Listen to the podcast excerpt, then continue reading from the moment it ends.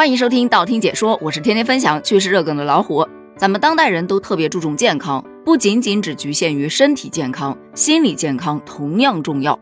所以，当大家遇到一些看不开或者想不通的事情时，都会去找心理医生来咨询一下。但据网友统计，抛开心理咨询，选择去算命的小伙伴已经越来越多了。于是有了这么一个词条，叫做“算命”，更适合中国宝宝体质的心理咨询。为什么有此一说呢？我就去研究了一下，有说心理咨询一个小时差不多要六百块，在算命摊子上，六百块钱都能给你逆天改命了。从这个角度看，应该是穷导致大家选择了算命。我看到有一位小伙伴说，我去看心理医生啊，他总是让我自己看开些。我们改变不了别人，就只能改变自己。可我要是能改变自己，我还发什么愁啊？但算命就不一样了，不管你遇到什么样的困难，啥倒霉事儿。算命的都能给你归结到外界因素上去，不是犯太岁，就是犯小人，要不就给你扯到上辈子的事儿上去，反正跟现在的自己一点关系没有。瞬间觉得自己轻松很多呀。嗯，从这个原因来看的话，选择算命应该是为了减少精神内耗，这样自己的心理压力就会小得多。反正什么锅都让别人去背，自己就轻松啦。我妈带我到村里头去算的命。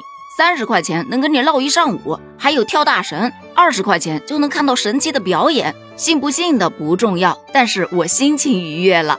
这一块儿应该主打的就是一个凑热闹吧。我是每次心情不好的时候，就会选择去算个命，听听别人夸我，就想花钱听点好听的。这是把算命当陪聊了吧？不过人嘛，有时候就是这样，他需要一个发泄口。对着一个陌生人把自己的烦恼倾诉一下，整个人都会轻松很多。更何况对方还会一边附和你，一边来夸你，效果这不就来了？你别说，你还真别说，身边真有去算命算得非常准的。这是什么原理呢？总不能每次都是运气好算对了吧？哎，说到这一点，我有一点自己的理解。正好这段时间在录一本叫做《民俗禁忌》的书，里头就有讲到算命这一章。我理解的是，算命说白了就是一个概率性的东西。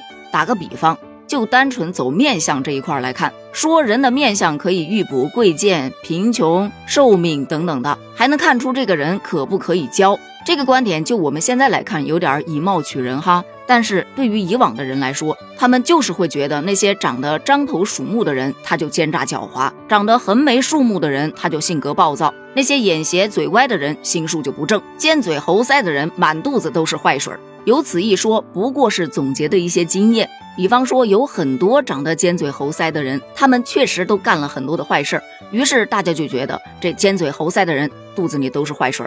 换一个更好理解的说法，你就看影视剧里面的妆造，一个温婉的小姐出场，她的眉毛就是那种细长的，眼睛是那种含笑带羞的。但如果眉毛比较浓，眼睛贼大又很亮，一般这样的主角性格就比较活泼，甚至叫捣蛋。但如果眉尾往上挑，眼尾很尖很犀利，基本上他就成反派了。抛开主角，你再看配角也一样啊。小偷就长得贼眉鼠眼，土匪必须得五大三粗。但这些其实都不是绝对的呀。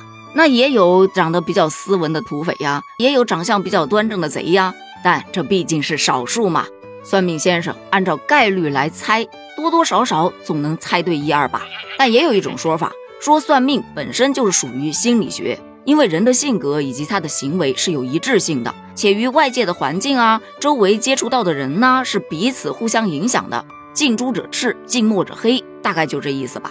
那从点到面就能推出这个人的社交圈，他的工作状况，由近及远，可能就能通过目前的言行举止看出他过往的工作痕迹，或者是进行预知他未来的发展趋势。但是这也都不是一定的，因为人呢，他是随着环境在时刻变化的。如果说你能坚守本心，那么算命先生按照你现在的状况推测的你以后，就很有可能会实现。所以说，算命它其实是心理学，是逻辑，也是社会行为学。我还是蛮赞成这种说法的啊。但是有些算命其实它就是骗局，根本就没有任何的依据。